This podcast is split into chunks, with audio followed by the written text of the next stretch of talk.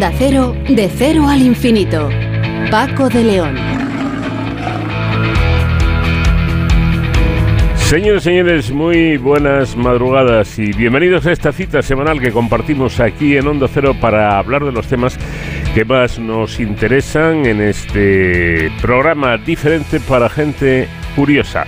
El producto metabólico, es decir, lo que en principio es un producto de desecho de un fármaco contra el cáncer, demuestra ahora una potencial actividad en neuronas derivadas de pacientes de Parkinson, lo que por una acción sinérgica junto con el fármaco original podría servir para que ese fármaco, en principio, insisto, pensado para distintos tipos de cáncer, se pueda utilizar ahora como eh, tratamiento contra el Parkinson. Nos lo va a explicar con todo detalle Amadeu Llevaria, que es investigador del Instituto de Química Avanzada de Cataluña y co-líder de este estudio. En nuestros paseos por la historia con Sonsoles Sánchez Reyes, hoy nos vamos a detener en la historia, bueno, en la verdadera historia del personaje de, de Phileas Fogg, ya saben, el que dio la vuelta al mundo. Vamos a hablarles también de una noticia que nos ha llegado recientemente desde Estados Unidos, donde han logrado un test para detectar el cáncer de mama utilizando únicamente una pequeña muestra de saliva. Eh, esa saliva se pone en una, tira, en una tira reactiva, pues como la que utilizan, las que utilizan, por ejemplo, los diabéticos, y en 5 segundos tienes el resultado de si hay un cáncer de mama o no lo hay. Un avance importantísimo eh, que pone ahora a disposición de cualquier persona eh, la empresa que va a comercializar este, este test mm, realmente interesante. Más cuestiones. La compañía líder mundial en captura de pesca, eh, estudio, producción, comercialización y divulgación del atún rojo y sus productos asociados, la empresa se llama Balcego, ha desarrollado en colaboración con el Centro de Tecnología Ambiental Alimentaria y Toxicológica de la Universidad Rovira y Virgili el proyecto de investigación sobre la composición nutricional del atún rojo del Mediterráneo más ambicioso hasta la fecha. De todo ello nos va a dar los detalles Begoña Melich, que es directora del Departamento de Innovación y Sostenibilidad de esta compañía. También les vamos a hablar de un equipo de investigación del CSIC en el Instituto de Química Física Blas Cabrera que estudia moléculas de ADN que presentan no dos, sino tres hebras eh, en lugar, como digo, de las dos habituales. Estas formaciones, conocidas como hélices triples, parecen estar implicadas en procesos de regulación de la expresión génica y pueden servir para el desarrollo de nuevos fármacos que bloqueen la expresión de un gen y puedan aplicarse en el tratamiento de enfermedades. Vamos a hablar de ello con Carlos eh, Rodríguez, eh, Carlos González, perdón, Carlos González, que es investigador del CSIC en el Instituto de Química Física Blas Cabrera.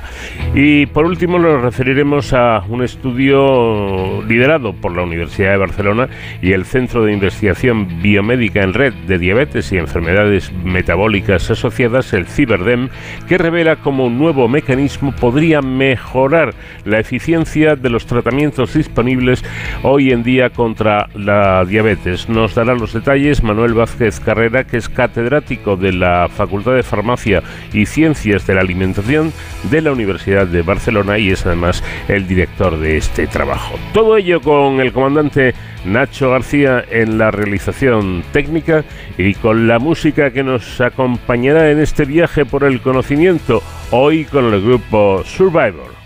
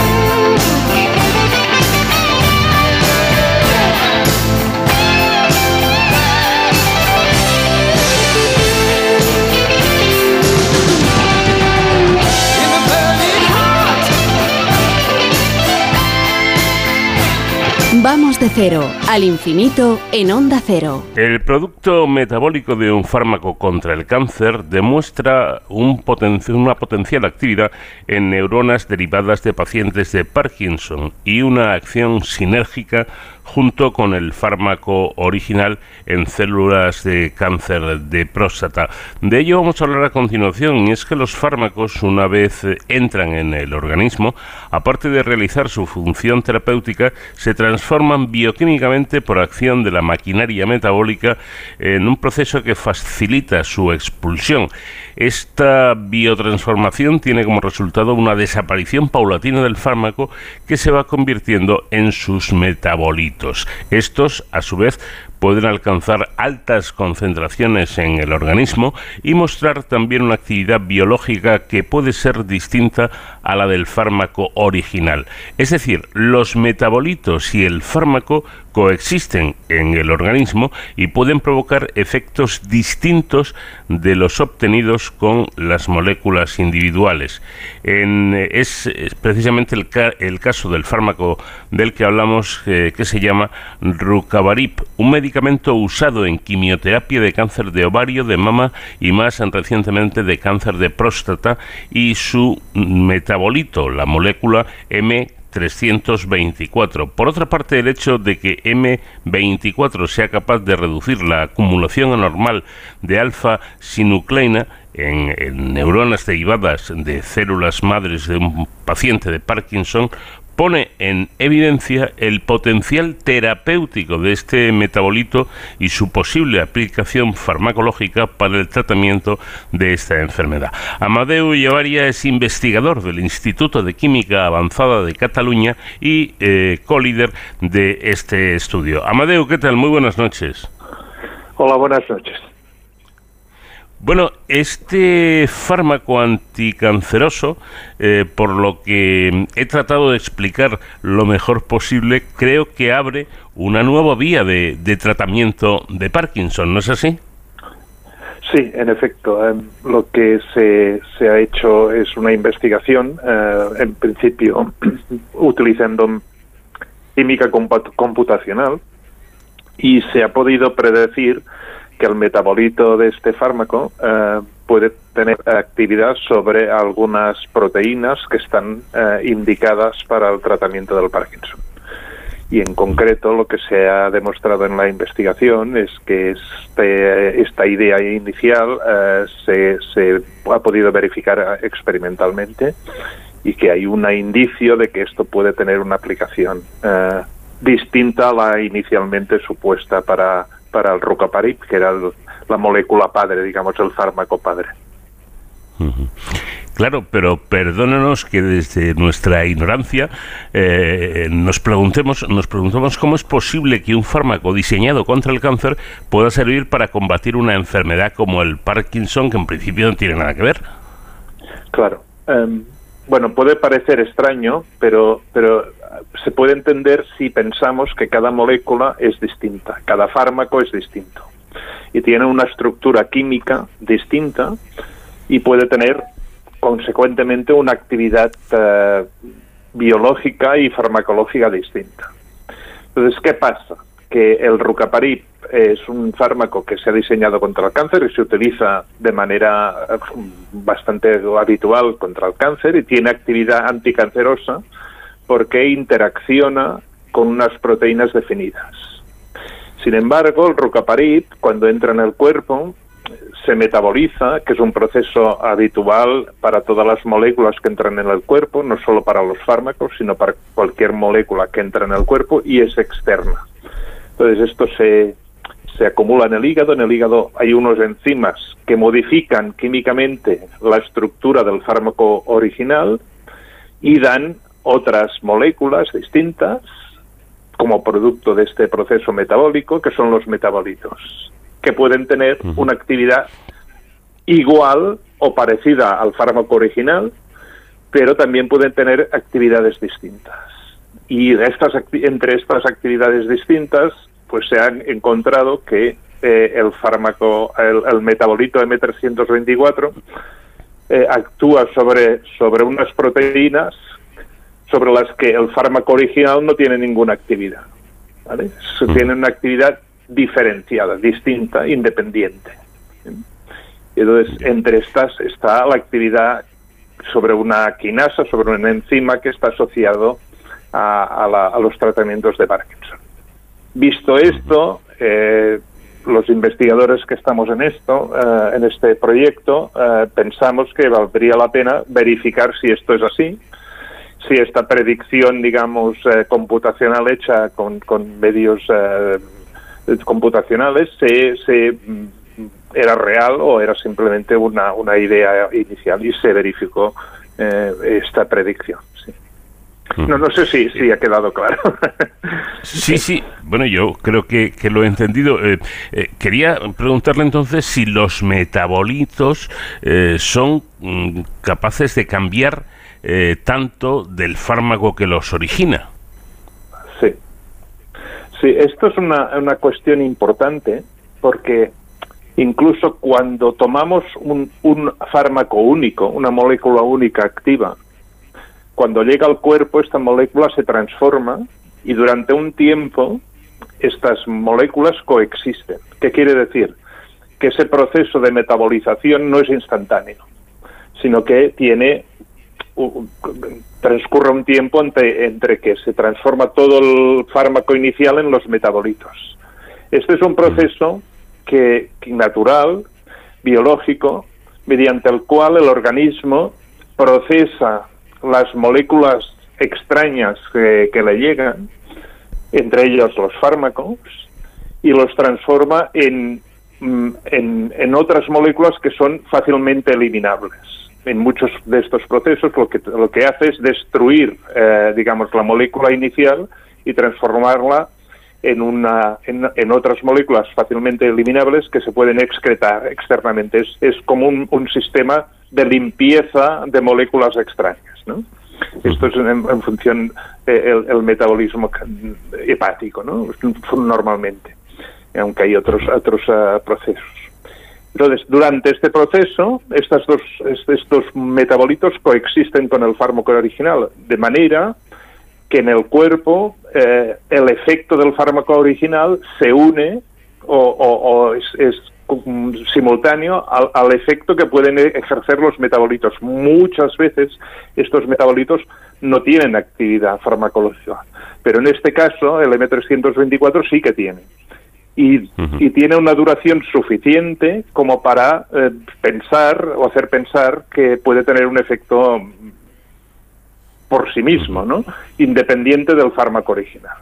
Cualquier caso, es, es una idea que, que, ha estado siempre allí y que en este caso se ha podido demostrar que efectivamente, digamos, eh, la coexistencia de los dos, de los dos compuestos eh, simultánea eh, tiene un efecto diferencial al del fármaco original. ¿eh? O sea, esta, esta es la cuestión. Sí. Y, y, por eso también se ha encontrado un efecto sinérgico, un efecto uh, aditivo, digamos, de la coexistencia de las dos moléculas en células de cáncer. ¿Mm? En algunos casos. Eh, sí. Uh -huh. eh, entonces, por zanjar esta, esta cuestión, podríamos decir eh, que está, está claro mm, que los fármacos y sus metabolitos tienen actividades diferenciadas, ¿no?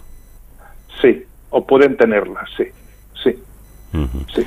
Eh, entonces, hablaba usted la idea, de, la idea original es acción... esta, ¿no? Diga. Diga, sí, sí dime, hablan ustedes, y lo acabo de comentar, de, de, de una acción sinérgica. Eh, ¿Exactamente cómo es? Explíquenos cómo es esto.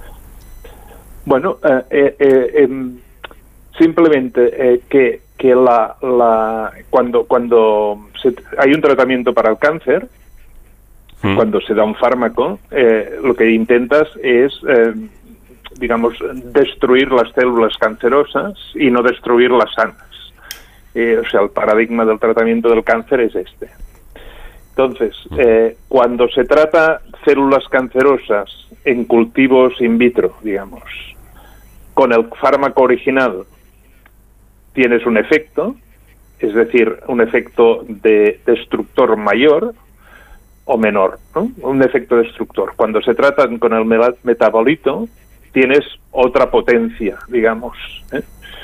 Y cuando se trata simultáneamente con el fármaco original y con el metabolito, hablamos de sinergia cuando ese efecto, esa potencia, digamos, de, de anticancerosa es eh, mayor que la suma de las dos eh, independientes. O sea, el efecto sinérgico es que es de los dos fármacos simultáneamente tienen una eficacia mayor que cuando se trata eh, con las dos moléculas separadamente. No sé si me explico. ¿eh? O sea, que, que, que tienen me, mayor potencia cuando se administran simultáneamente a, en células cancerosas en cultivo. Este, en eso ha consistido el efecto sinérgico. Mm. Sí. Y entonces esto podría explicar, por ejemplo, cuestiones como, como por qué hay algunas uh, pacientes que responden mejor o, a un tratamiento que otros. Claro. Por ejemplo, si un paciente tiene un metabolismo mm, mucho más activo que otro, podría tener unos niveles de metabolito mucho mayores que otro paciente y entonces si hay un efecto uh, sinérgico entre el, el, metabolito y su fármaco original, el paciente que metaboliza más, digamos, pues puede tener una mejor respuesta que un paciente que metaboliza poco. ¿Eh? Uh -huh. O sea, estas son las cuestiones muchas veces que en los tratamientos, eh, en el mundo real, digamos, eh, a veces no responden a las expectativas, digamos, de los estudios que se hacen en animales previamente o en, o en, o en células en cultivo, etcétera. O O sea que hay una respuesta como más, más dif- di- distinta, ¿no? Más, más, más dispersa. Y entonces, eh, en algunos casos, bueno, pues hay muchas causas posibles, pero una de las causas posibles es un metabolismo diferencial. Entonces, la, la, la publicación, el trabajo que hemos hecho es, bueno, un poco hacer una prueba, de dar una prueba de concepto de que los metabolitos pueden ser interesantes y, y no solo se, se tendrían que considerar como una manera eh, como un- una manera negativa de destruir lo que es el fármaco original y hacer perder su actividad. ¿no? Si le damos la vuelta y intentamos a generar unos metabolitos que tienen unos efectos sinérgicos, podemos quizá mejorar la actividad farmacológica y bueno, al final lo que se pretende es mejorar, digamos, la eficacia de los tratamientos. Sí, desde luego no, no deja de ser curioso, ¿no? Eh, bueno, pa- por lo menos para nosotros, eh, el hecho de que un producto de desecho, porque de alguna manera podríamos considerarlo así, ¿no? Estos metabolitos, eh, pues resulta que, que no, que pueden servir para eh, tratar una, una enfermedad eh, como, Sí, sí. como es el, el Parkinson. Ustedes han utilizado métodos computacionales y experimentales para caracterizar de forma integral y por primera vez la farmacología de, de la molécula M324. Eh, Bueno, ¿cómo, ¿cómo se puede hacer esto? Bueno, en definitiva, em, eh, Albert Antolín, que es la persona que es un experto en, en sistemas computacionales, ha, desarrollado una serie de, programas, de, técnicas computacionales para predecir si una molécula con una estructura determinada puede tener una, una actividad sobre eh, proteínas distintas. Entonces, eh, utilizando métodos computacionales, él es capaz de decidir sobre cuál, eh, sobre qué proteínas una molécula determinada puede tener una actividad. Es una- un sistema predictivo. Entonces, mm, en algunos casos, estas predicciones so- son suficientemente eh, buenas para poder decidir eh, sobre qué eh, proteínas se puede ensayar en, en la práctica, en el laboratorio, la actividad. En algunos casos la predicción eh, es, es correcta y como, como en el caso que nos ocupa, en otros eh, la predicción no es tan, no es tan precisa. Son sistemas que, que tienen su, su, su margen de error, digamos, o sea, no son sistemas inapelables. Eh, eh, ahora se utilizan técnicas de, de machine learning, de, de, de inteligencia artificial y, esto está muy muy en boga en este momento y es un campo de investigación muy muy interesante. También hay sistemas de supercomputación para predecir eh, la actividad biológica de moléculas y esto en, desarrollo de fármacos es muy interesante. Y, en, este caso, pues, pues las predicciones de, de Albert Antolín y de su grupo de investigación han sido muy acertadas, porque muchas de las predicciones se han podido mm, corroborar, digamos, experimentalmente luego en, en ensayos. Lo que nosotros hicimos es esta molécula que no que no se había obtenido ni era asequible, pues la sintetizamos en el laboratorio. Esta es la fase de, de, de, de investigación de más química y entonces eh, en, en diferentes ensayos biológicos, eh, una vez sintetizada, se ha ensayado y se ha podido ver que sí, que, que en realidad tiene actividad y que a la vez, además esta actividad se puede se puede extender a, a- a células que, que derivan de, de pacientes de, de Parkinson.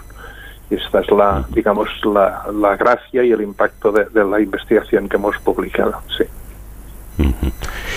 Bueno, en, en definitiva, eh, y yendo a la cuestión central eh, de, de este tema, lo que hace ese metabolito, lo que hace M324, eh, si no he entendido mal, es reducir la acumulación anormal de sinucleína, que tiene que ver con eh, los síntomas del Parkinson, ¿no? Sí, sí, exactamente, sí. Esto, esto em, ha sido una investigación que se ha hecho aquí en el hospital de Bellvitge, de, de Lidibell, en el centro Lidibell, en un grupo de investigación mm, eh, que, que se dedica al estudio, digamos, de, la enfermedad de Parkinson, ¿sí? Y, y- y ellos disponían, digamos, de este ensayo de estas células de- derivadas de pacientes de Parkinson, en las que en las que se han demostrado la actividad. O sea, ha sido como como es mucha mucha la actividad científica eh, actual es eh, en colaboración. ¿eh? El grupo es el de Antonella Consiglio ¿eh? y Albert Antolín está, digamos, ha- haciendo predicciones computacionales en grupos, digamos, de investigación de cáncer, como como esta col- investigación colaborativa es muy importante en- ahora en sumar esfuerzos para, para entender cómo funcionan los fármacos y mejorar su eficacia. En este caso, eh, bueno, eh, los metabolitos siempre van a estar ahí porque todos los pacientes metabolizarán ese fármaco. Ese es un fármaco que se utiliza en clínica, por tanto que hay personas que se están que se están tomando estas moléculas y quizá el impacto de que puede tener el trabajo es eh, ver qué niveles de metabolitos tienen los pacientes y ver si hay una correlación entre, entre la eficacia del tratamiento y a la metabolización de- del, del fármaco del rucoparib. Si eso fuera así, se podría idear un sistema quizá mejorado de administración o, bueno, eh, esto puede dar nuevas vías para mejorar el- los tratamientos eh, farmacológicos. Aparte de que abre Bueno, y- una, u- una nueva línea en Parkinson ¿eh? de investigación. Sí. Eh, decía que, que, mm, para, para terminar em, me gustaría comentar que he leído algo que me ha llamado la atención y es que este estudio apunta, como de alguna manera decíamos al comienzo, hacia una nueva perspectiva conceptual en farmacología, la que considera el metabolismo de los fármacos no como un proceso indeseable que degrada y elimina, eh, como comentábamos, la molécula terapéutica del organismo, sino que puede potenciales eh, o puede tener potenciales ventajas desde el punto de vista terapéutico. Por lo tanto, me imagino que ahora tienen ustedes un campo eh, bastante amplio donde trabajar, ¿no? Pues sí, es un campo atractivo que puede ser apasionante y que puede dar lugar a, a nuevas ideas, a nuevas terapias y a nuevas eficacias eh, de fármacos conocidos. Sí, sí, eh, es, es un poco el reciclaje de un proceso natural y reenfocándolo para, para un efecto, como un efecto positivo en lugar de tener un efecto negativo, digamos, sobre el tratamiento. Eso complicará a lo mejor un poco la, la, la investigación futura, pero, pero por otra parte también nos va a permitir mejorar, primero, entender mejor por qué algunos fármacos no funcionan muy bien o funcionan muy bien en unas personas y no en otras. Esto, esto es un tema in- importante. Y por otra parte, quizá, quizá podremos reenfocar un proceso que en principio era de degradación hacia la formación de, de moléculas más activas y de fármacos mejorados. Sí, sí. Bueno, pues esa es la, la cuestión. Yo creo que nuestro invitado lo ha explicado perfectamente, ¿no? Eh, eh, eh, un proceso de reciclaje donde un, eh, una, una parte de desecho de ese fármaco, los, lo que serían los metabolitos, se ha descubierto que pueden tener, eh, pueden tener poderes, por así decirlo, terapéuticos muy interesantes, desconocidos hasta ahora y que pueden eh, avanzar en enfermedades, eh, es decir, un fármaco que en principio eh, se piensa para tratar el cáncer, pues eh, resulta que puede ser bueno, puede ser un tratamiento eficaz contra otra enfermedad completamente distinta como es el Parkinson. Amadeu Llevaria, investigador del Instituto de Química Avanzada de Cataluña y uno de los líderes de este estudio, le agradezco muchísimo estas explicaciones tan interesantes, un tema realmente atractivo y les deseo mucha suerte en lo que aún les queda de camino. Pues muchas gracias. En eso estamos. Buenas noches.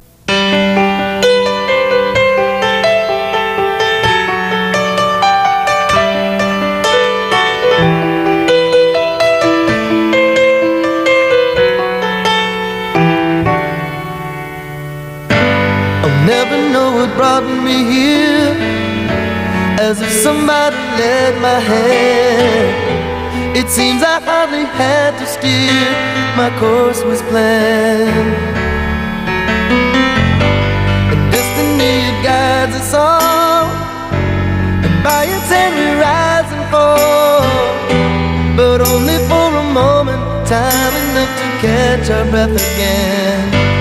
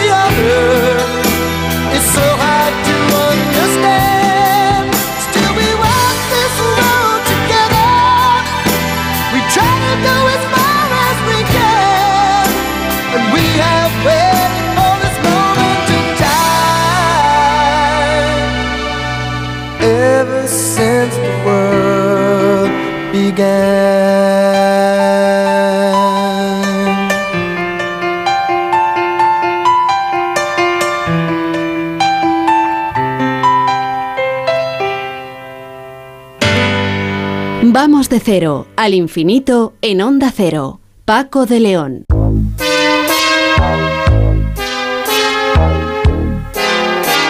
Soy Willy Fogg, apostador, que se juega con honor la vuelta al mundo.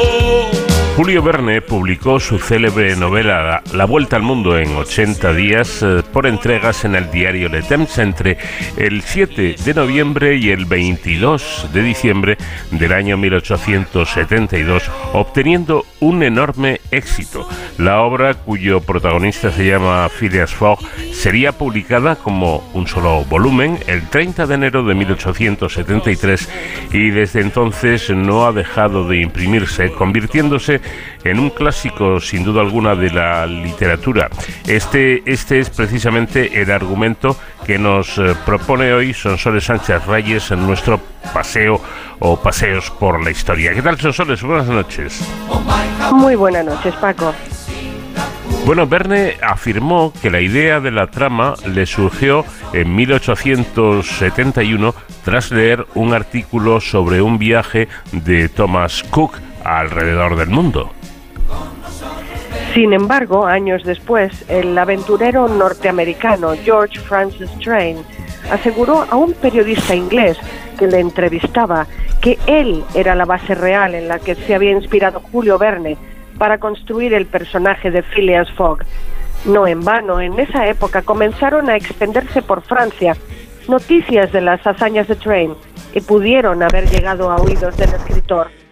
Pero Phileas Fogg y George Francis Train no comparten características personales, ni en país de origen, ni en estatus social, ni en nivel educativo, y mucho menos los episodios del viaje novelado se asemejan lo más mínimo a los del real. George Francis Train, un apellido muy apropiado para un gran viajero, nació en Boston en 1829. La familia se mudó a Nueva Orleans, donde su madre y sus tres hermanas murieron de fiebre amarilla cuando George tenía cuatro años. Su padre envió a Train a vivir con sus abuelos maternos para escapar de la plaga, de la que acabaría falleciendo también su padre. Los abuelos, rigurosos metodistas, vivían en una granja en Waltham, Massachusetts. De esa época, Train conservó toda su vida su repudio del tabaco y del alcohol. Con 14 años, se puso a trabajar en una tienda de comestibles como chico de los recados y dos años después ya era el encargado de la tienda. A los 16 años conoció a Enoch Train, un primo rico de su padre que dirigía una empresa de transporte ferroviario y marítimo, la White Diamond Line, de la que Train se convirtió en empleado, organizando las rutas de los Clipper que navegaban alrededor del Cabo de Hornos a San Francisco. Entonces comenzó su primera vuelta al mundo, en la que empleó dos años ligada a los negocios de la compañía de transporte. En 1851 se casó con la sureña Wilhelmina Wilkinson Davis. Tuvieron cuatro hijos, de los que tres sobrevivieron a la infancia. En 1853 se marcharon a Australia, como muchos estadounidenses atraídos por la fiebre del oro allí. En ese país, Train estableció rutas comerciales con Liverpool. Mientras vivía en Australia, Wilhelmina quedó embarazada y él insistió en que regresara a los Estados Unidos para que su hijo pudiera nacer allí y convertirse un día en presidente. Pero no dio tiempo. Wilhelmina dio a luz a una niña en Liverpool. En Australia, Train redactó una moción a favor de la entrada de orientales sin restricciones, y junto a su socio Ebenezer Caldwell, un capitán de barco de Nueva Inglaterra, organizó un cuerpo de bomberos voluntarios. Importaban ropa, armas de fuego, harina, materiales de construcción, medicinas, herramientas de minería, carruajes y carretas. Ya desde la década de 1860, la gente notaba las extrañas costumbres de Train y se preguntaba sobre su cordura. Esta será una constante en toda su vida. Su fluctuación en la opinión pública fue entre farsante, excéntrica, genial y loca. Durante la Guerra Civil Estadounidense 1861-1865, Train vivió en Inglaterra, donde promovió la causa de la Unión como uno de los portavoces de los estados del norte y con un periódico que dirigía desde la distancia. Su apoyo a la Unión Americana perjudicó sus empresas inglesas. Allí introdujo los primeros tranvías de caballos en las ciudades de Birkenhead y Londres, que después se extendieron por toda Europa. Regresó a los Estados Unidos convencido de poder ayudar a poner fin a la guerra, porque su esposa estaba relacionada con Jefferson Davis.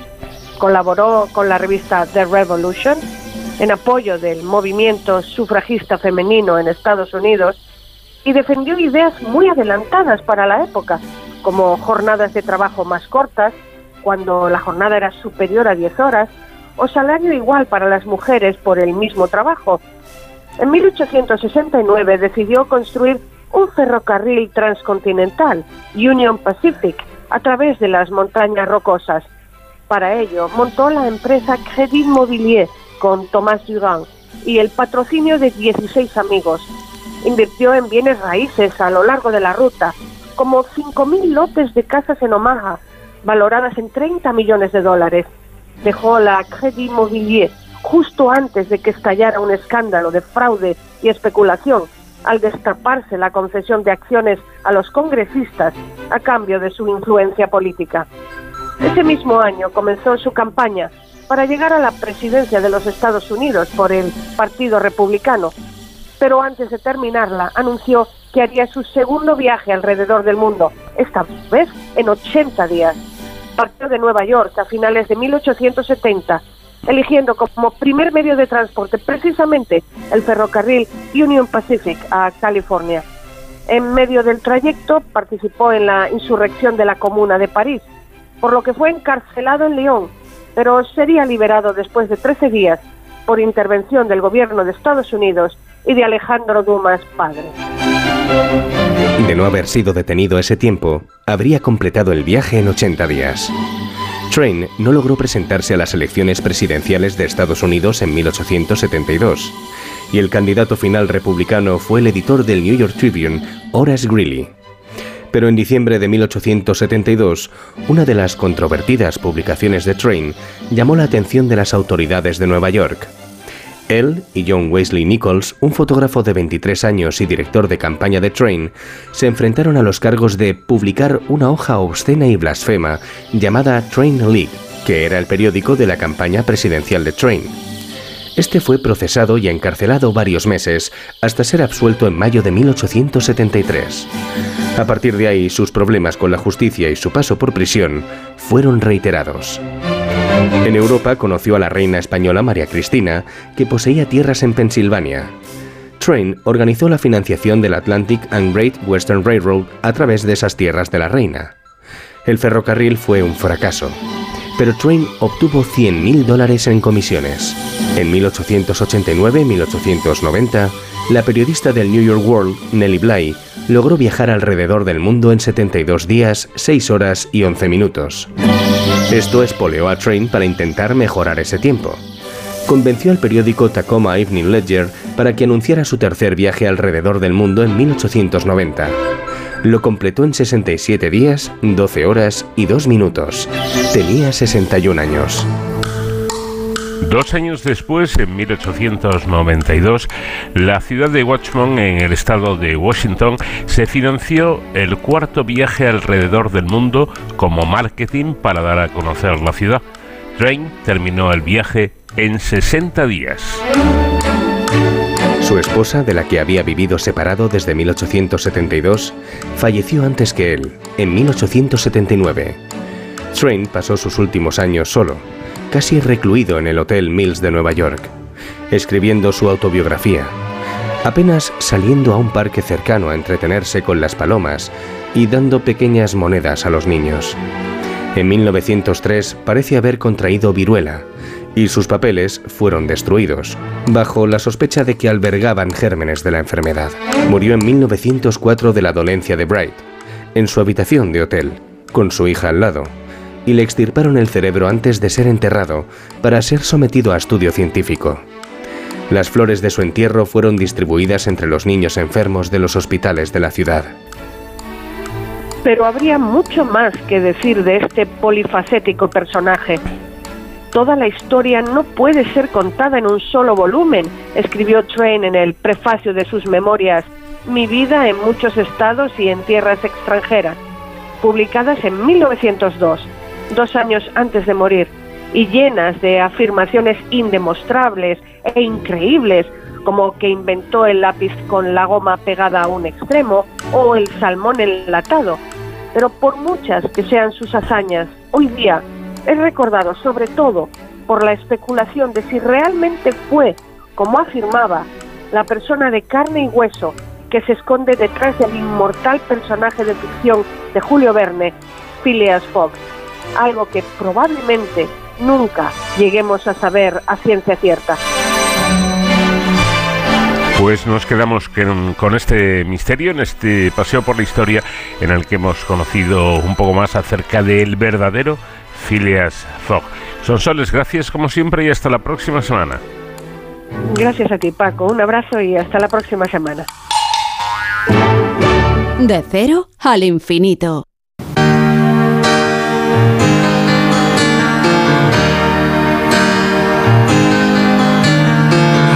Can I convince you what you see is real? Who am I to blame you for doubting what you feel? I was always reaching, you were just a girl I knew I took for granted the friend I have was living for a dream, loving for a moment, taking on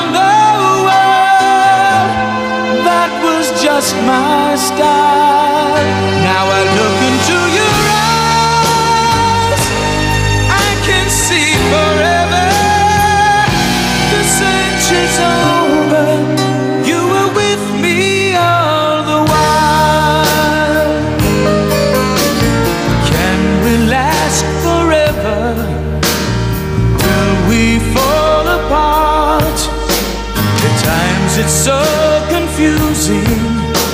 The questions of the heart. You followed me through changes. Impatiently you'd wait till I came to my senses through some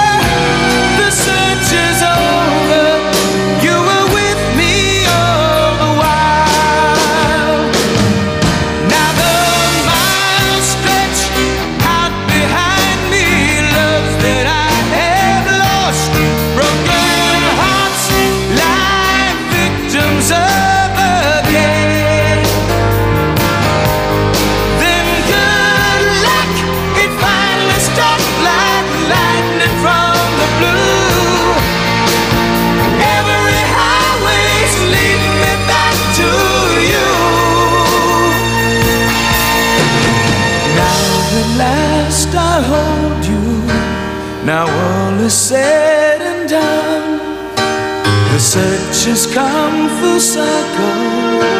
I just.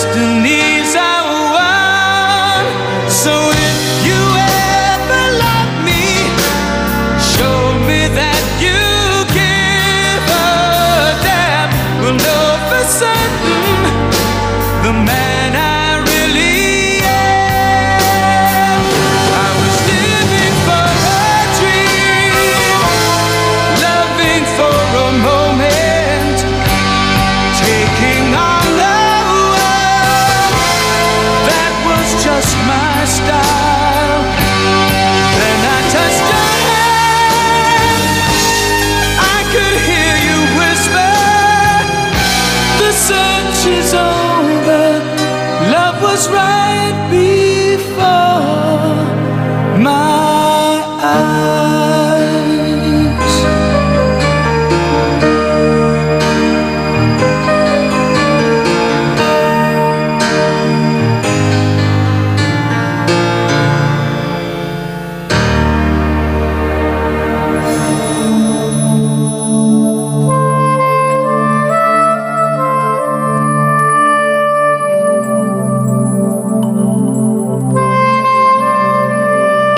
Cero, de cero al infinito.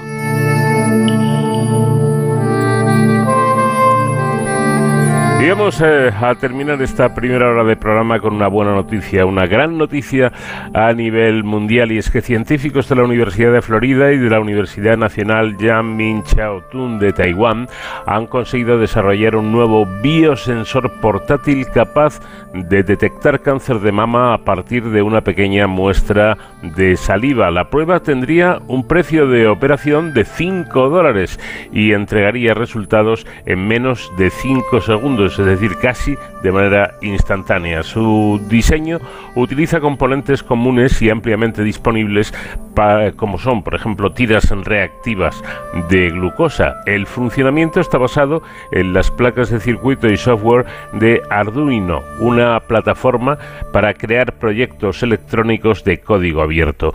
Los investigadores utilizaron como elementos de referencia dos biomarcadores asociados al cáncer de mama. Una de las moléculas distintivas involucradas fue el receptor 2 del factor de crecimiento epidérmico humano. La proteína provoca entre el 15 y el 20% de los cánceres de mama invasivos. También se utilizó el biomarcador CA15-3, un antígeno que se libera al torrente sanguíneo cuando se presenta la enfermedad. Las eh, bandas de diagnósticos fueron tratadas con anticuerpos específicos que responden a estos indicadores biológicos. Al colocar una muestra de saliva en las tiras, se envían impulsos a los puntos de contacto eléctricos del dispositivo. Las señales provocan que los biomarcadores se unan a los anticuerpos, lo que altera la carga y la capacidad sobre el electrodo. La señal de salida se modifica lo suficiente para ser medida y traducida en información digital y así es posible determinar la cantidad de moléculas asociadas al cáncer que están presentes en el organismo del paciente.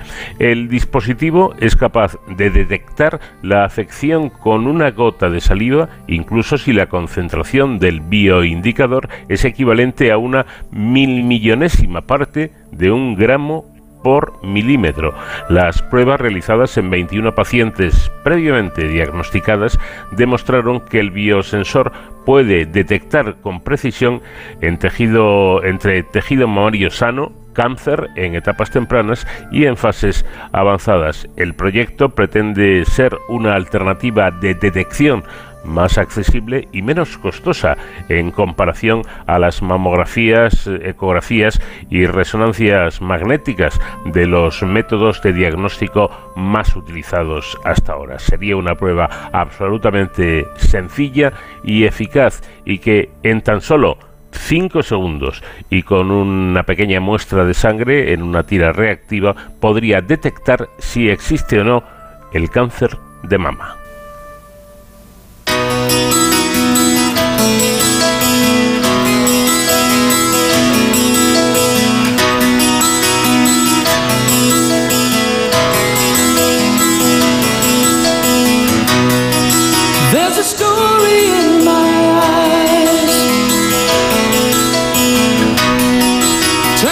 Ahora sí, terminamos esta primera hora de programa, una pausa para la información y de inmediato seguimos en este viaje por el conocimiento que es de cero al infinito.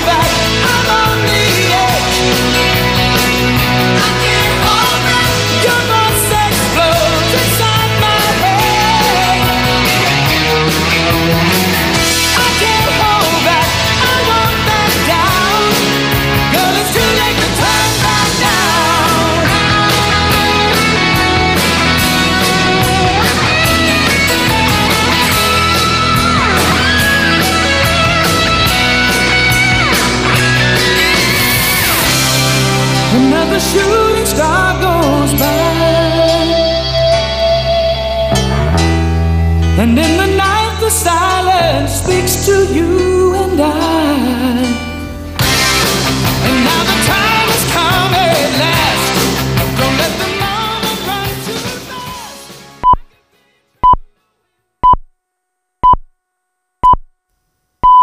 Las 5, las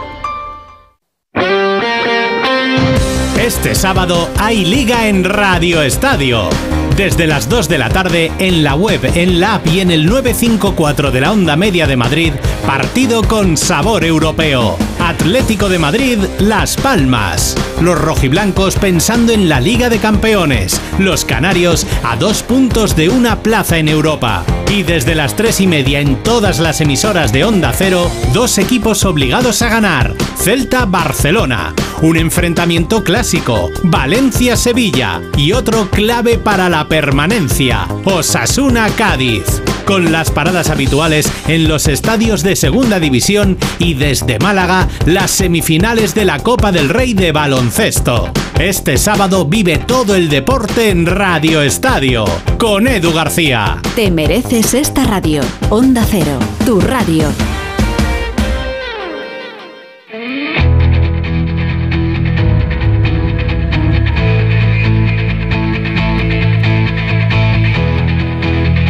Onda Cero, de cero al infinito. Paco de León.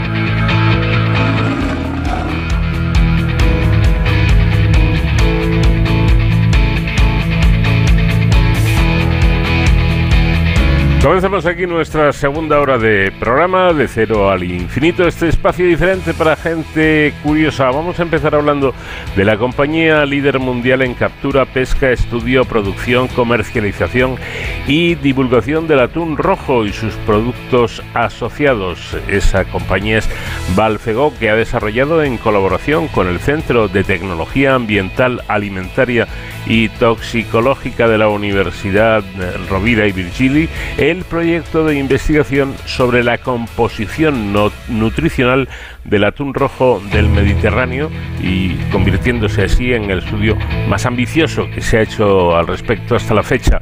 Nos dará todos los detalles Begoña Melich, que es directora del Departamento de Innovación y Sostenibilidad de esta compañía. También hablaremos de un equipo de investigación del CSIC en el Instituto de Química Física Blas Cabrero que estudia moléculas de ADN que presentan tres hebras en lugar de dos. Estas formaciones, conocidas como hélices triples, parecen estar implicadas en procesos de regulación de la expresión génica y pueden servir para el desarrollo de nuevos fármacos que bloqueen la expresión de un gen y puedan aplicarse en el tratamiento de enfermedades. Hablaremos de ello con Carlos González, investigador del CSIC en el Instituto de Química Física Blas Cabrera. Y también les comentaremos lo relacionado acerca de un estudio liderado por la Universidad de Barcelona y el Centro de Investigación Biomédica en Red de Diabetes y Enfermedades Metabólicas Asociadas, el Ciberderm, que revela cómo un nuevo mecanismo podría mejorar la eficiencia de los tratamientos disponibles hoy en día contra la diabetes. Nos dará los detalles Manuel Vázquez Carrera, que es catedrático de la Facultad de Farmacia y Ciencias de la Alimentación de la Universidad de Barcelona y es además también director de este trabajo. Y por supuesto seguiremos disfrutando de la música de nuestro grupo invitado esta semana. Ellos son Survivor.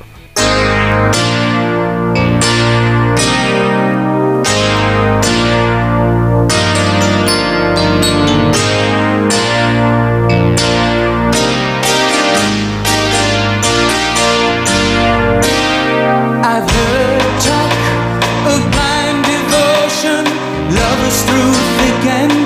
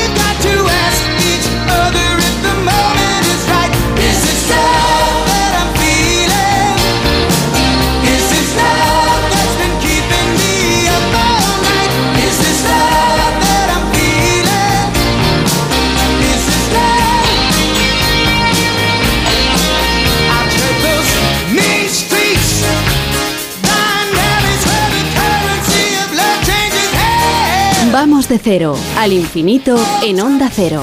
Paco de León. La compañía líder mundial en captura, pesca, estudio, producción, comercialización y divulgación del atún rojo y sus productos asociados, Balfegó, ha desarrollado en colaboración con el Centro de Tecnología Ambiental Alimentaria y Toxicológica de la Universidad Rovira y Virgili el proyecto de investigación sobre la composición nutricional del atún rojo del Mediterráneo más ambicioso hasta la fecha. La investigación que culminará con su publicación en una revista científica e internacional evidencia que las capacidades del selenio presente en el atún rojo son superiores a las que se creía hasta ahora para neutralizar otros elementos eh, presentes en esta especie como es el mercurio y que ambos, selenio y mercurio, generan un nuevo compuesto que el organismo humano no asimila. De ello vamos a hablar con Begoña, Mel Melich, que es directora del Departamento de Innovación y Sostenibilidad de, de Balfego. Begoña, ¿qué tal? Buenas noches. Hola, buenas noches. ¿Qué tal? Bueno, pues eh, eh, quisiéramos saber cuáles son esas capacidades del selenio presente en el, en el eh, atún rojo. Sí, pues eh, se vio ya en distintos estudios científicos llevados a cabo tanto en otros productos de la pesca como en atún, incluso en otras especies de atún, que eh, la cantidad presente de selenio lo que hace es como un compuesto, se une al mercurio y entonces evita que este mercurio se acumule en los tejidos porque se ayuda pues a su excreción. Entonces pues todo el potencial eh, tóxico que tendría en principio el mercurio eh, se ve desaparecido. Eh, efectivamente quería yo llegar, ¿no? Porque se ha, mm, se ha hablado mucho del mercurio presente no solo en el atún, sino en el pescado Hmm. como algo nocivo. ¿no? El, eh, el selenio, por lo Hmm. tanto, contrarresta el efecto del mercurio.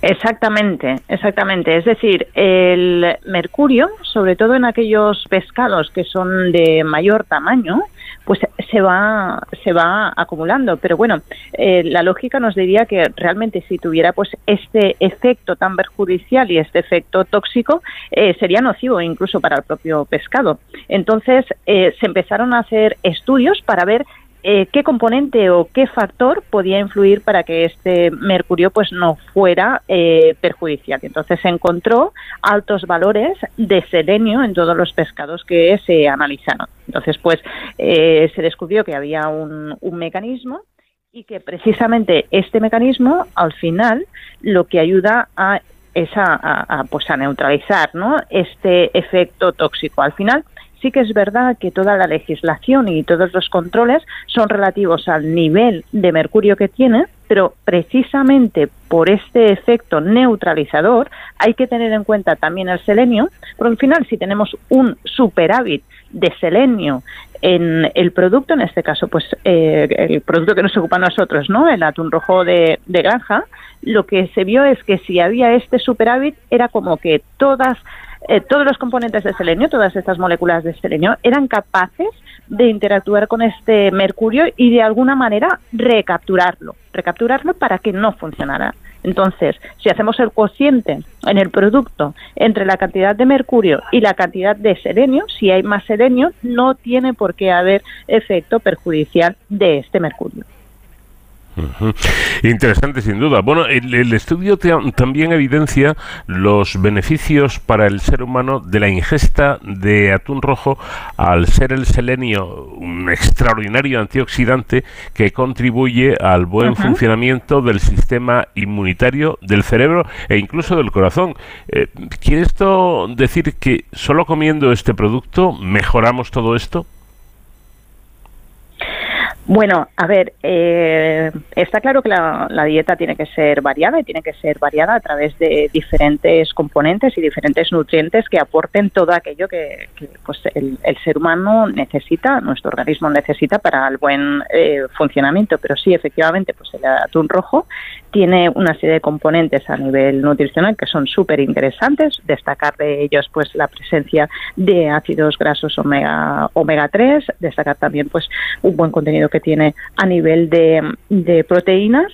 Y efectivamente pues el papel del selenio también que jugaría como bien decías no un efecto muy importante a nivel de pues, eh, anti el, el efecto antioxidante pues que que produce, ¿no? Lo que sí vimos en el estudio fue una cosa muy curiosa porque analizamos, bueno, en primer lugar fue el, el estudio a nivel de, de atún rojo que se, han, se ha conseguido hacer con más muestras.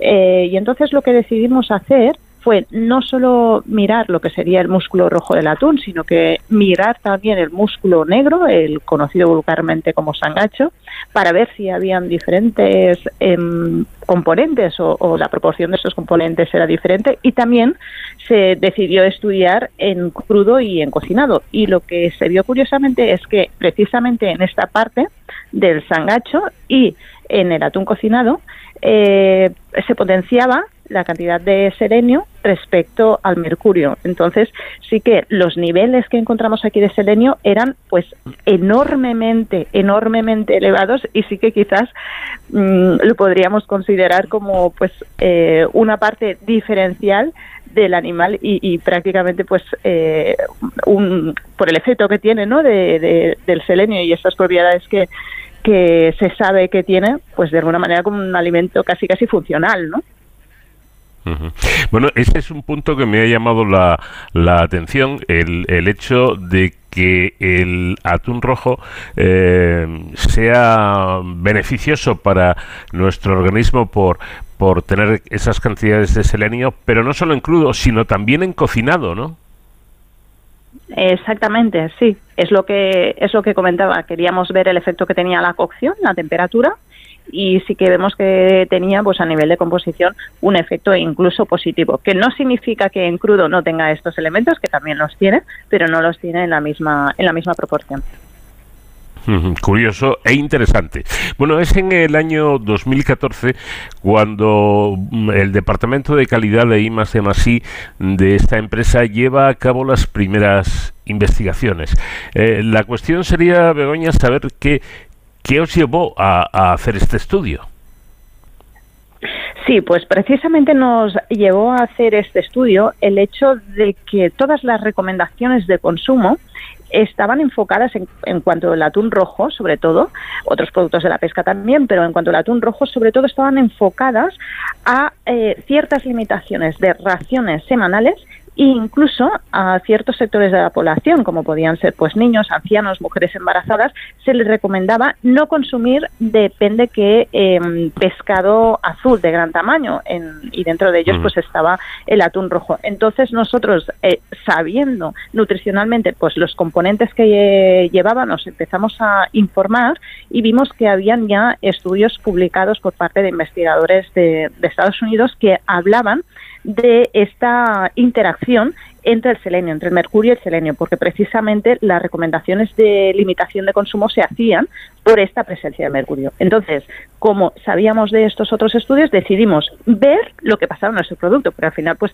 nuestro producto también, hay que decir, que tiene pues unas eh, características diferenciales, porque nosotros capturamos el, el animal salvaje, pero lo mantenemos en piscinas acuícolas con una alimentación controlada, una alimentación que es natural, sin adición de ningún tipo de aditivo, ni vitamina, ni suplemento. Y entonces sí que es verdad que esta em, alimentación al final llega pues a, a modular el nivel de grasa y la composición el tipo de grasa que tiene el animal. Entonces queríamos ver qué efectos tenía esa alimentación en la composición de nuestro de nuestro animal. Simplemente por eso em, decidimos en aquel entonces pues coger algunas muestras y ver qué estaba pasando allí. Y entonces en, en estos primeros resultados ya detectamos lo que decíamos antes, ¿no? Esta gran cantidad de selenio, sobre todo en el músculo negro del animal. Y eh, repetimos el estudio entre los años 2019 y eh, 2020, habiendo visto pues que eran muy interesantes los resultados que habíamos obtenido, con un eh, tamaño muestral superior. Ujú. Bueno, otra cosa curiosa es que según se desprende de los datos de este estudio, eh, que hacen referencia a la relación entre el selenio y el mercurio, este último elemento, el mercurio, posee una fuerte afinidad de enlace con el selenio y actúa, eh, digamos, como una especie de imán que produce un nuevo compuesto no absorbido por el organismo humano. Y como usted precisamente indica, con este nuevo compuesto el organismo elimina el mercurio antes de que se deposite en el tejido graso y pueda causar algún algún daño, ¿no es así? Exacto. Exacto, es así, es así el, el mecanismo. Entonces, por eso lo que al final lo que nos gustaría proponer, lo que nos gustaría que se tuviera en cuenta desde las agencias reguladoras es el hecho de que estas recomendaciones de consumo no solo se atiendan a un componente del alimento, sino que se tengan en cuenta eh, como en un conjunto, es decir, qué otros componentes tiene el alimento que pueden reaccionar entre ellos y dar pues unas características mm, diferentes y ver realmente el efecto que puede tener en el, en el cuerpo, en el organismo humano, ¿no? Entonces, por eso es uno de los motivos también por los cuales hemos empezado estas investigaciones. Queremos continuar, queremos continuar para ver pues las tendencias que hay en, en cuanto pues el producto, porque al final es un es un es un ser vivo que está en el mar y puede pues tener unas tendencias determinadas a lo largo de los años.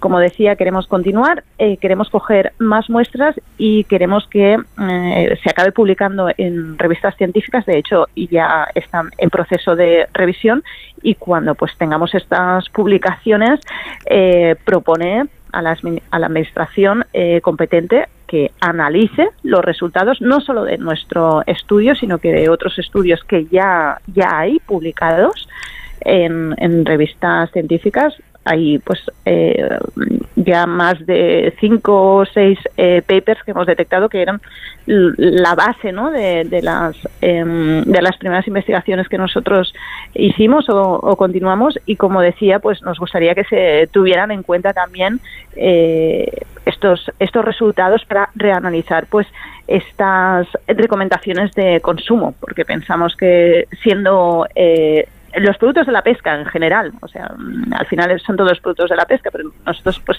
el producto que nos ocupa sería el atún rojo. Pensamos que es un, son unos alimentos que si eh, ponemos una balanza, pues los beneficios que nos producen y los posibles riesgos que nos podrían producir eh, ganan por goleada los beneficios y entonces vemos injusto que eh, se, de alguna manera el consumo se vea eh, limitado por un componente que se ha visto que sí existe, pero que a nivel de funcionalidad pues em, tiene eh, un- una atracción por el selenio, que es el mecanismo que explicábamos, y, y, bueno, no, no tendría por qué producir ningún daño al organismo. Bueno, entonces para, eh, para cerrar este capítulo, ¿podemos ser categóricos al respecto y afirmar que el consumo de atún rojo es seguro e incluso saludable, aunque este pescado pueda llevar mercurio? Es seguro, es saludable y los datos que tenemos a nivel de su composición eh, lo evidencian que es así mismo. Bueno, mencionaba el, el tema de que van a seguir mm, eh, estudiando todo, todo esto porque quieren llegar más lejos. Es algo que suelen hacer las empresas, sobre todo las grandes empresas, eh, dedicar un, un dinero importante a la investigación. ¿Qué porcentaje de, eh, de sus beneficios destina una gran empresa como la suya a, a este capítulo, a la investigación? Bueno, pues eh, la verdad es que no es el- la inversión que nosotros eh, destinamos a, a la investigación es un poco eh, a diferentes niveles, ¿no? Tanto a nivel de colaboración con otras entidades eh, científicas, con centros de investigación públicos, privados, etcétera, porque al final el atún rojo, que es el producto que nosotros gestionamos, es eh, un gran desconocido, es un pescado migratorio que afecta a diferentes, su gestión afecta a diferentes países y hay muchos aspectos desde de su biología que son desconocidos. Entonces, desde el minuto uno hemos estado colaborando, como decía, con todas estas instituciones para conocer mejor cómo se comporta este atún para poder a la vez gestionarlo mejor. Y evidentemente pues hay otro otro campo de investigación que es la es conocer mejor el producto y eh, diseñar nuevos productos em, teniendo en cuenta pues sus eh, sus bondades y su composición, ¿no? Dentro de estos estudios pues estaría el que hemos nombrado en función pues de, del año y las posibilidades de colaboración que tenemos con estas instituciones lo que destinamos a nivel de investigación pues pues va variando, ¿no? Claro, esto esto es, es importante, ¿no? Estamos hablando de una empresa privada como es eh, la suya, eh, que hace investigación y que se acerca eh, y trabaja estrechamente, me imagino, con entidades científicas que avalan precisamente un trabajo de este tipo. Correctamente, correctamente. Al final eh, probemos el estudio porque vemos que hay una falta, hay un gap de conocimiento en ciertos aspectos. Eh, vamos a buscar eh, de aquellas instituciones, de aquellas universidades, de aquellos centros tecnológicos dónde está el conocimiento y, eh, como decía, pues promovemos este estudio para pues alcanzar mm, un, conocimiento de, de nuestro producto, porque al final nos permite tanto gestionarlo mejor como trabajarlo adecuadamente, como promocionarlo delante de nuestros clientes. Bueno, pues eh, Begoña Melich, directora del Departamento de Innovación y Sostenibilidad de, la empresa Alfego, eh, muchísimas gracias por habernos atendido y esperamos que, sigan ustedes eh, investigando en, asuntos tan importantes como es la alimentación o parte de nuestra alimentación, en concreto de el atún rojo que parece que tiene tantos beneficios. Muchas gracias y un cordial saludo. Muchas gracias a ustedes. Un saludo.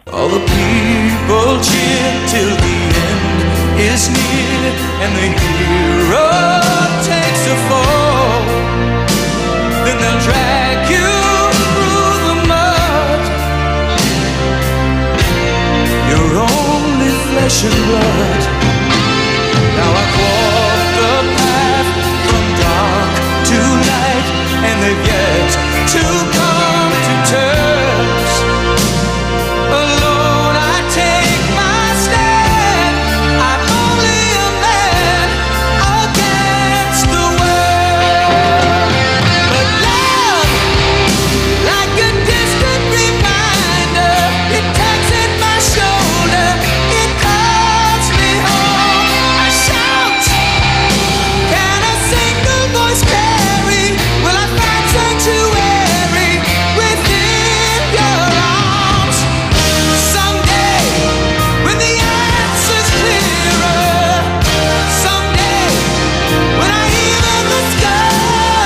Cero al infinito.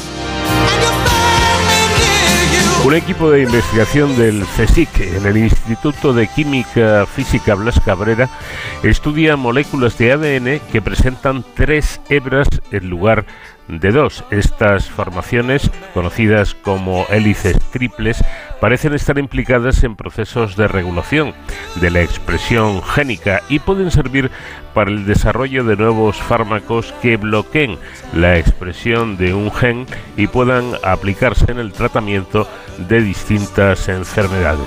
Vamos a hablar de todo ello y nos va a dar explicaciones Carlos Fernández, que es investigador de- del CSIC en el Instituto de Química Física Blas Cabrera. Eh, Carlos, buenas noches. Hola, buenas noches, buenas noches. Bueno, hay, hay que empezar diciendo algo que yo creo que todo el mundo sabe. El ADN forma normalmente estructuras helicoidales con dos hebras o dos hélices, pero en ocasiones, como estamos comentando, puede adoptar otra estructura que en lugar de dos tiene tres hebras. Esto, Carlos, ¿de qué depende? Pues no lo sabemos muy bien. Eh, hace falta, sí que son algunas secuencias determinadas. No todas las secuencias pueden formar hélices triples. Son algunas secuencias las que tienen una de las cadenas muy ricas en adeninas y guaninas. Esas pueden formarlo. Y mm, dependiendo, hay varios tipos de hélices triples, dependiendo de cuál de ellas sea, pues hace falta que el pH sea más ácido o a veces se- o puede ocurrir en pH fisiológico. Eh, realmente es- estamos investigándolo, no, no no sabemos todas, todas las condiciones que hacen falta. Eh, lo que sí saben, porque así lo comentan, es que existen bastantes eh, evidencias de que las hélices triples se forman transitoriamente en la célula y que tienen un papel en la regulación de la expresión génica. ¿Cuál es ese papel? No lo sabemos realmente. El, el ADN tiene muchos misterios todavía. Eh, siempre se ha pensado que es, bueno, es, es- realmente es así. La mayor parte, parte del tiempo es una doble cadena, es una doble hélice, pero hay momentos en que esa doble hélice tiene que abrirse, por ejemplo, para cuando se replica el ADN, tiene que abrirse y tienen que formarse otras estructuras. Cuando el ADN se, tra- se, eh, se traduce a RNA, a ARN, también tiene que abrirse y se pueden formar estructuras. Eh, estamos investigándolas todas ellas. Son difíciles de ver porque son, son transitorias, ocurren, ocurren eh, solo durante, durante un ratito y tenemos que verlas in vitro. En la célula no podemos, no, no tenemos métodos para verlas directamente en la célula. Entonces tenemos que eh, apañarnos para buscar eh, en qué condiciones podemos estabilizarlas y poderlas estudiar por, algún método físico-químico. En este caso, en este trabajo hemos tenido mucha suerte porque hemos encontrado, en colaboración con un grupo de Nueva Zelanda, hemos encontrado una manera de modificar el ADN para que esta hélice sea muy estable. Esta hélice que ocurre, esta triple hélice que, pensamos que ocurre de manera transitoria, en este caso la podemos estabilizar muchísimo. Y hemos podido estudiarla con mucho detalle, con mucho detalle gracias a esta, a esta modificación. Eh, bueno, me quedo con esto último que está usted comentando, eh, de, de las hélices triples que se forman transitoriamente en la célula y dice usted de manera muy gráfica, están solo un ratito y después de ese ratito, ¿qué sucede? ¿Vuelven a ser dobles o cómo es esto? Vuelve a ser el ADN, la manera estándar en que, que está normalmente en la célula es en, en situación de doble cadena. Se vuelve a formar la doble hélice y allí, y, ahí se, se enrolla en el nucleosoma y forman, forma parte de los cromosomas. Eh, normalmente es en, en doble cadena. También pensamos, una, una aplicación que tiene todo esto, que es una de las motivaciones por lo que estudiamos, es eh, que podemos, podemos formar las triples, estas hélices triples de una manera forzada, de alguna forma. Podemos, la idea es, eh, en una zona que tenga de doble cadena, eh, añadir nosotros la tercera cadena. Y con modificaciones químicas, como por ejemplo la que hemos estudiado nosotros, hacer que ese triples, esa triple sea inusualmente estable. Esto tiene aplicaciones para el desarrollo de fármacos. Ahora hay, ahora hay muchísima corriente muy, muy, muy activa de hacer fármacos basados en ADN, basados en ácidos nucleicos en general, no solo ADN, también ARN. Eh, si tú formas un triplex, la idea es tú formas la, la llamo triples o triple hélices, en el fondo es lo mismo. Tú formas una triple hélice y la haces muy muy estable, de manera que no se pueda deshacer, esa estructura transitoria no se pueda deshacer, pues eh, en la zona donde se ha formado deja de, de- el, gen donde se, donde si esa zona codifica un gen ese gen deja de deja de, de transcribirse entonces una puede ser una manera de, eh, de inhibir inhibir muy selectivamente la, la, eh, la expresión de un gen si ese gen por ejemplo es de un virus pues tienes un fármaco inmediatamente. Esto hay, mucha investigación respecto a eso y bueno, pues es posible que, que tengamos eh, fármacos basados en hélices triples en- en pocos años. Ujú. Lo cual sería muy positivo, sin, sin duda alguna. Pero a ver si yo lo he entendido bien, Carlos. Eh, me está diciendo usted eh, que ustedes en el laboratorio, en el laboratorio, son capaces de forzar la aparición de esa tercera hebra. Efectivamente. La forzamos con, poniendo una en, en el truco aquí. ha sido, ha sido, muy, ha sido muy bonito. Es una colaboración con, con un equipo de Nueva Zelanda que tiene una, una, una molécula que va unida a, la, a esa tercera hebra y es lo que llamamos un intercalante. Son unas mezclas con unos grupos aromáticos bastante grandes y se intercalan en, la triple hélice de manera que lo estabilizan muchísimo. Esa, esa hélice es, pues, no sé, muchísimo más estable que la hélice normal. Estructuralmente es igual, pero con esta intercalación se hace mucho más estable y por eso lo podemos podemos mantenerlo del tubo de ensayo y poderlo estudiar pero es que además podríamos en principio esto convertirlo en un fármaco porque mm, es- la hélice triple se hace muy estable pero se hace muy estable justo con la cadena en, eh, en la secuencia donde tiene que formarse no en otras secuencias es, es algo que puede ser muy muy muy selectivo. Bueno, preparando la entrevista he leído que en la estructura de doble hélice hay dos surcos o hendiduras y en el mayor de ellos hay sitio precisamente para acomodar una tercera hebra. Según la orientación eh, relativa de, de esta hebra con respecto a las demás, se dice que la hélice tri- eh, triple es de tipo paralelo o antiparalelo. ¿Cuál han estudiado ustedes? Es, es, en efecto, esta es la antiparalela. La, la hélice, la doble hélice tiene dos surcos y cabe, cabe otro, cabe una tercera hebra. Entonces, como se oriente respecto a una u otra, eh, forma la paralela o antiparalela. La, la, la estructura paralela, el triple paralelo, está bastante más estudiada. Pero el antiparalelo no. El antiparalelo se sabe que puede existir, tiene ciertas ventajas de cara al, al- desarrollo de fármacos tiene ciertas ventajas el antiparalelo, el que hemos estudiado nosotros, pero se había estudiado muy poco. Por unas, es un, un problema técnico. eh, de hecho, la única estructura que se había podido observar bien es hace 30 años. Y ahora lo hemos conseguido, hemos conseguido ver otra. Ver otra eh, vas con un detalle muy, muy, muy potente. O sea, muy, está, está muy bien, muy bien desarrollada, ha tenido mucho éxito. De hecho, por eso es también por lo que se ha publicado una revista científica de mucho, de mucho prestigio. Lo hemos estudiado mediante métodos de resonancia magnética nuclear. O sea que eh, podemos, eh, podemos utilizarla en este, en este caso. Hemos estudiado la antiparalela, la hélice triple antiparalela. Eh, efectivamente, como ha comentado nuestro invitado, son estructuras muy difíciles de estudiar, tan, tan es así que, que se había efectivamente eh, descrito en una ocasión únicamente y hace ya 30 años. ¿Por qué esta dificultad de estudiar estas estructuras? Bueno, es un poco difícil de explicar. Vamos a ver. El- estas estructuras se forman en secuencias repetitivas. Tienen, eh, tienen que tener una de las hebras, tiene que ser eh, lo que llamamos purinas. O sea, son la- la- las fases del ADN. El ADN está formado por cuatro bloques. Son, eh, son eh, adenina, timina, guanina y citosina. Bueno, pues las triples necesitan que una de las hebras sea siempre guanina, adenina. Eh, esto mm, hace que los, si lo estudiamos por resonancia magnética, mm, complica muchísimo los espectros. Se hace muy difícil estudiar. Y si utilizamos otras técnicas tipo cristalografía u otras técnicas para estudiar estructuras, eh, el problema es que también estas, eh, estas secuencias muy ricas en guaninas también forman otro tipo de estructura no canon, de, digamos no canónica, otra, otra, otra estructura inusual del ADN que es el, el cuádruples de guanines. El problema es que se mezclan todas. Eso se- cuando uno quiere estudiarlas, tiene una mezcla de tipos de estructuras y se complica mucho. Es una cuestión un poquito técnica, pero, pero la cuestión es que no ha sido estu- posi- posible estudiarlas con todo el detalle que hemos hecho en esta precisamente por eso, por, por el tipo de secuencia que hace que se, que se mezclen estructuras y eso, eso imposibilita su estudio.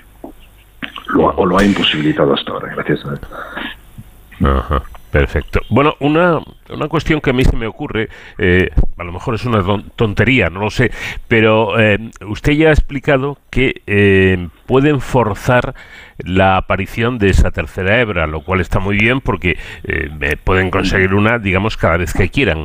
Pero antes de que, de que esto fuera posible, ¿Cómo estudiaban ustedes? ¿Cómo veían esa tercera hebra que además tiene la dificultad añadida de que aparece un ratito, como usted decía, y, se- y- y desaparece? ¿Cómo lo hacían?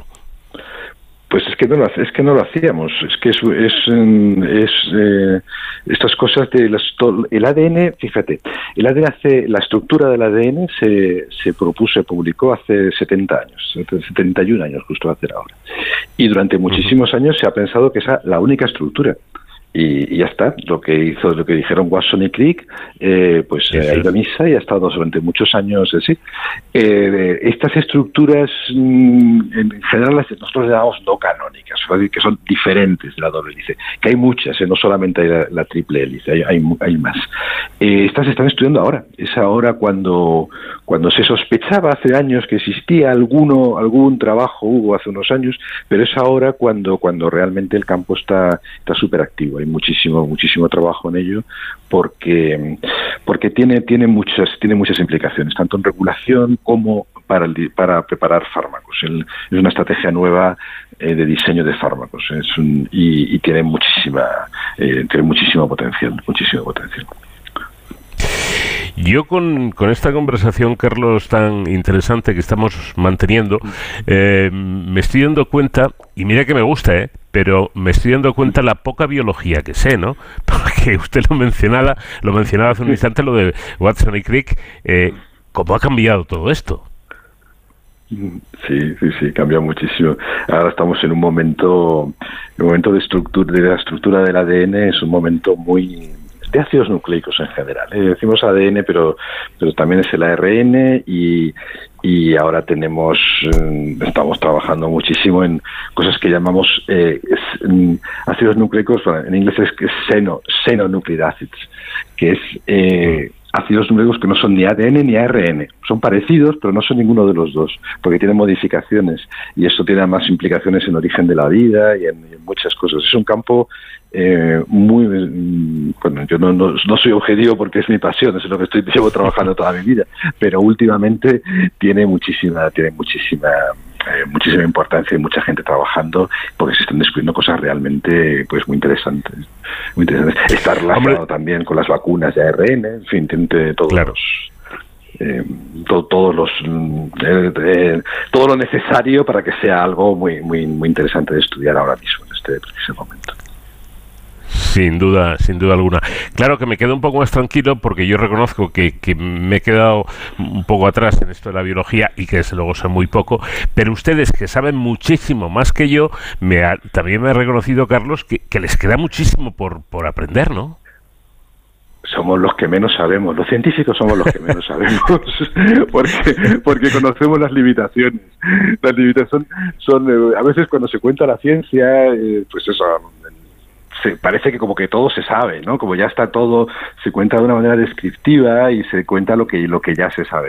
Y realmente muchísimas cosas que no se saben, muchísimas cosas que se revisan, que pensábamos que las sabíamos y hay que revisarlas porque realmente eh, no, eh, no son tan claras como pensábamos.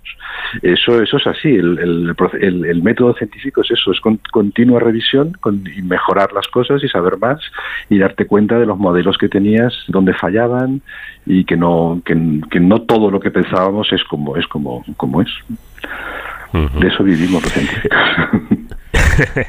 no, y tienen, tienen material, desde luego, de, de estudio y por Trabajo tanto queda, de, trabajo- de trabajo. Exacto. Eh, bueno, también lo mencionaba usted eh, que han podido hacer este estudio gracias a la importantísima colaboración con científicos de la Universidad Masai eh, en Nueva Zelanda. ¿Cuál ha sido su rol, su papel? ¿Qué han hecho ellos?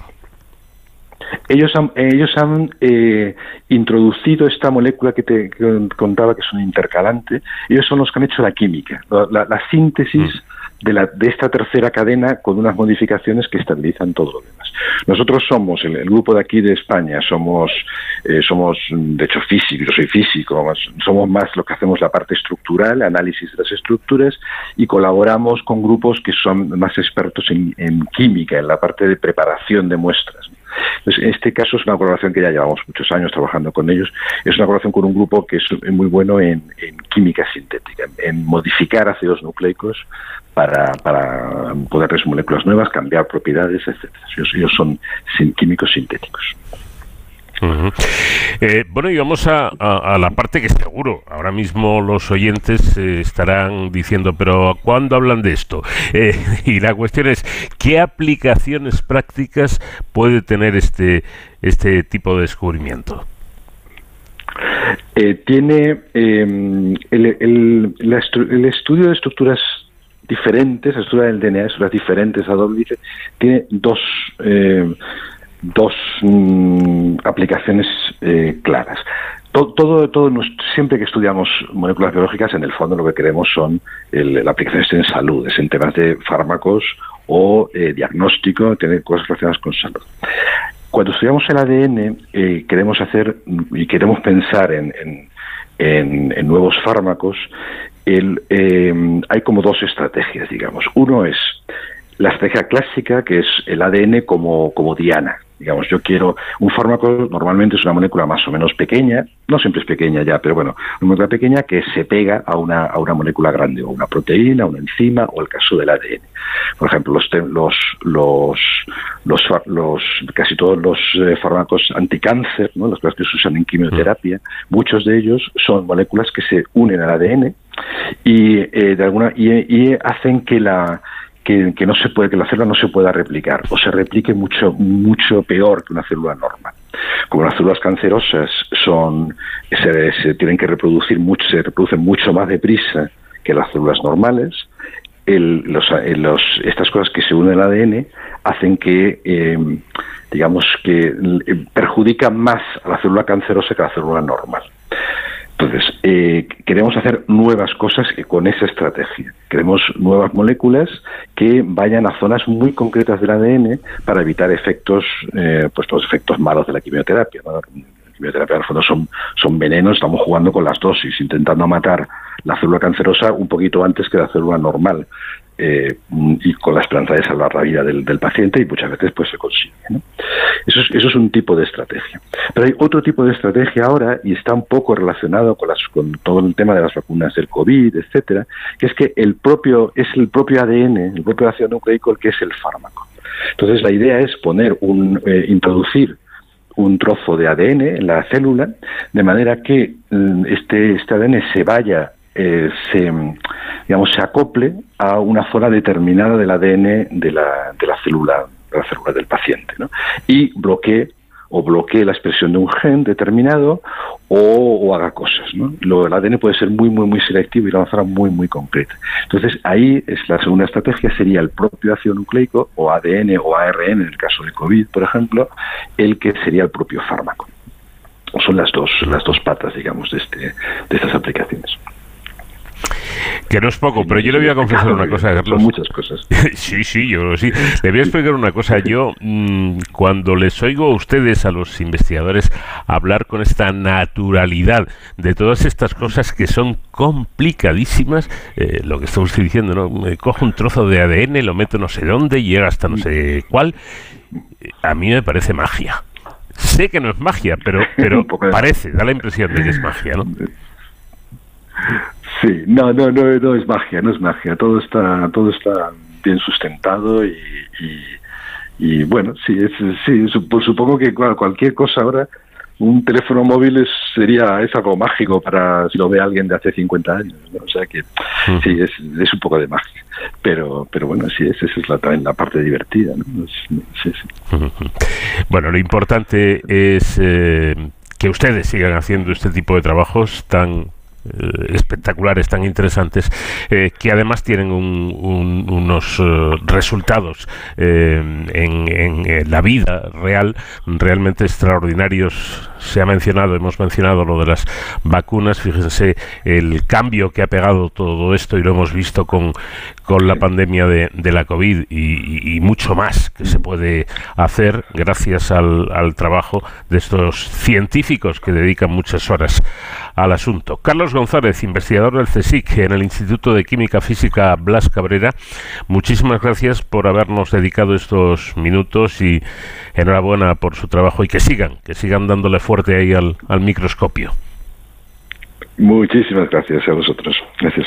De cero al infinito.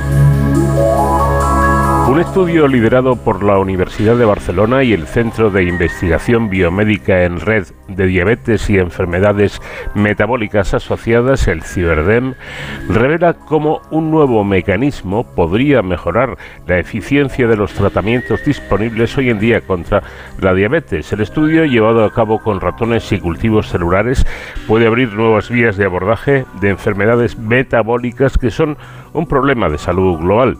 El estudio se centra en la proteína GDF15, un factor eh, que se expresa a niveles elevados en muchas enfermedades como la insuficiencia cardíaca, el cáncer o el hígado graso. Los pacientes obesos también presentan niveles elevados de esta proteína, pero su funcionamiento está alterado y los afectados eh, pueden desarrollar resistencias a la eh, GDF15, es decir, una reducción en la efectividad de su actividad. Manuel Vázquez Carrera, catedrático de la Facultad de Farmacia y Ciencias de la Alimentación de la Universidad de Barcelona y director de este trabajo, nos va a dar los detalles más destacados. Manuel, ¿qué tal? Buenas noches. Buenas noches. Bueno, dice usted que el estudio revela eh, que ese factor al que nos referimos, el GDF15, inhibe la síntesis de glucosa en, el hígado, ¿no es así? Sí, así es. Eh, De hecho, en los pacientes con diabetes mellitus de tipo 2, una de las eh, principales razones de que te presenten hiperglucemia es que en ayunas eh, el hígado produce demasiado un exceso de glucosa y eso provoca hiperglucemia. Ese proceso se conoce como gluconeogénesis y nosotros hemos observado que estos ratones deficientes en GDF15 pues presentan un incremento en esta producción hepática de glucosa. Bueno, otro punto a considerar, creo yo, es que la acción de la proteína también eh, ayudaría a reducir la fibrosis hepática, si no me equivoco. Sí, así es. Eh, de hecho, en estos ratones que son modificados genéticamente, que no, que carecen de GDF15, pues presentan un incremento de eh, también de la fibrosis hepática, que es una situación que se asocia a enfermedades hepáticas eh, muy prevalentes en la población, especialmente en los pacientes con diabetes mellitus de tipo 2, y por tanto eh, eh, en estos ratones se aumenta la fibrosis y la administración de este GDF15 o fármacos que pudieran modular este GDF15 aumentándolo podrían reducir la fibrosis. Bueno, comentaba antes algo que me parece importante y, y yo creo que conviene eh, subrayarlo para que nuestros oyentes puedan entenderlo mejor, ¿no? Y es que eh, esa síntesis de la glucosa en el hígado es eh, responsable de los cuadros de hiperglucemia, de un aumento de azúcar en sangre. Sí, eh, en ayunas especialmente. Eso causa frustración en los pacientes porque no están comiendo, las últimas horas no han comido y observan que su glucosa está elevada, más eh, elevada de lo normal. Eso es debido a que eh, presentan resistencia a la insulina, es decir, los tejidos no responden a la acción de la insulina adecuadamente y la insulina es la encargada de evitar esa producción hepática de glucosa. De manera que presentan esta glucemia elevada en ayunas, a pesar de no haber ingerido sufici- alimentos en las últimas horas, porque precisamente la insulina no es capaz de inhibir ese proceso adecuadamente. Y eso les causa frustración porque observan precisamente eso, que a pesar de no haber comido en las últimas horas, continúan con la glucemia elevada. Es decir, que la, solución estaría en evitar esa síntesis, ¿no? Exactamente. De hecho, el principal fármaco para el tratamiento de la diabetes mellitus de tipo 2, que es la metformina, el que más se prescribe actualmente para esta enfermedad, su principal mecanismo, de- su principal efecto es reducir esa producción hepática de glucosa, porque la hiperglucemia, esa hiperglucemia causada por una excesiva producción por el hígado, eh, que es eh, adecuada en, en, en las personas que no presentan diabetes, es adecuada porque nos permite mantener la glucemia sin haber ingerido alimentos, pero en los pacientes diabéticos está excesivamente elevada y contribuye a la hiperglucemia en ayunas. Claro. Bueno, se refiere usted, lo acaba de decir, a pacientes que padezcan diabetes eh, tipo 2. Eh, ¿En los de tipo 1 la cosa es diferente? Sí, sí, en los de- pacientes de tipo 1 es, eh, es, eh, es una enfermedad autoinmune que destruye las células beta productoras de insulina y entonces en estos pacientes lo que se administra es insulina, es, es fundamental para su supervivencia. En la diabetes de tipo 2 eh, se inicia el tratamiento con fármacos antidiabéticos inicialmente y solamente si estos fármacos antidiabéticos no son suficientes eh, se añade finalmente la, la- la insulina a medida que progresa la enfermedad.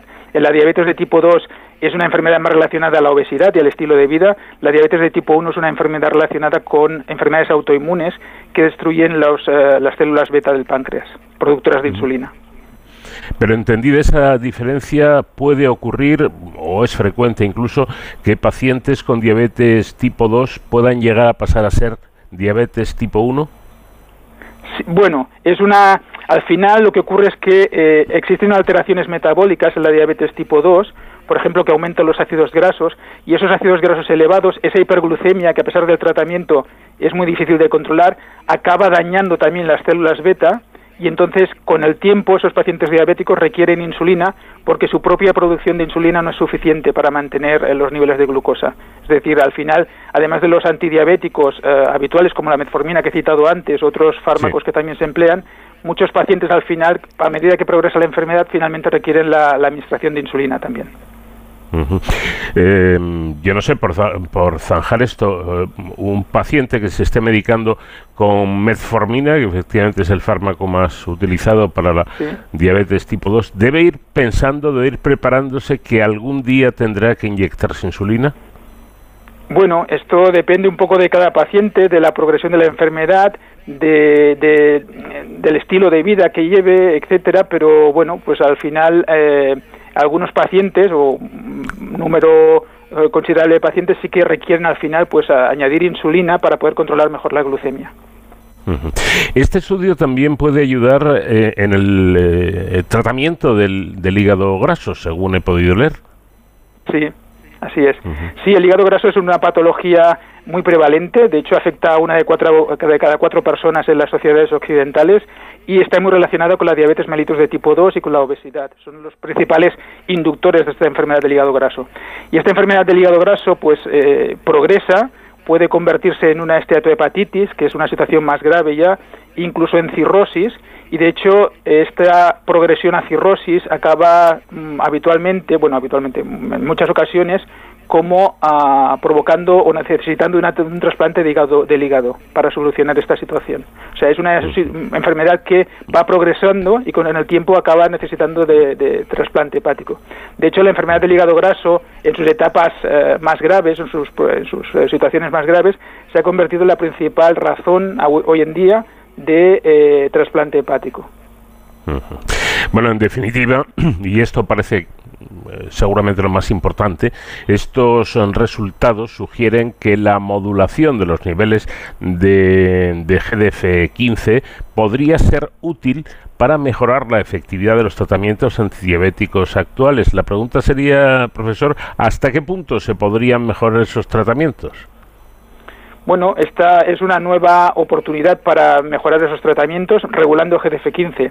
Si somos capaces, o el el mundo científico es capaz de crear nuevos compuestos, nuevos fármacos capaces de incrementar los niveles de GDF15, es otro factor que contribuiría a reducir la, hiperglucemia en ayunas, que como decía antes es el factor que más contribuye a incrementar la glucosa en los pacientes con diabetes de tipo 2 en ayunas. Podríamos controlar mejor, seguramente, si somos capaces de regular ese GDF15, pues la glucemia en estos pacientes y por tanto las complicaciones crónicas, porque el problema de la hiperglucemia es que acaba favoreciendo la aparición de complicaciones crónicas en los pacientes diabéticos. Ujú. Bueno, todo eso es muy interesante y muy importante porque la diabetes, si a veces se olvida o no se tiene demasiado en cuenta, eh, profesor, es una patología que afecta a muchísimas personas y parece ser que además cada vez afecta a más, ¿no?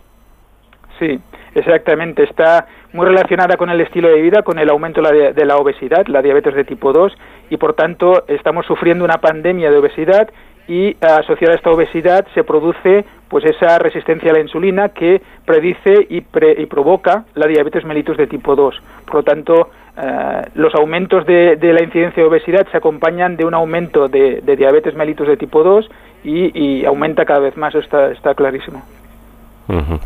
Bueno, pues importante trabajo, interesante las explicaciones que nos ha ofrecido Manuel Vázquez Carrera, que es eh, catedrático de la Facultad de Farmacia y Ciencias de la Alimentación eh, de la Universidad de Barcelona y además director de este trabajo, de este estudio del que hemos hablado. Profesor, muchas gracias por habernos atendido y enhorabuena por lo que han logrado, que es mucho, creo yo.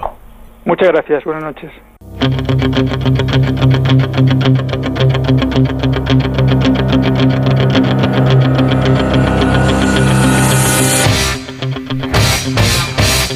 Llegamos al final y nos tenemos que despedir, pero con el firme propósito de volver la semana que viene. Aquí les estaremos esperando en una nueva edición de este programa diferente para gente curiosa que es de cero al infinito. Nacho García estuvo en la realización técnica, les habló encantado Paco de León. Adiós.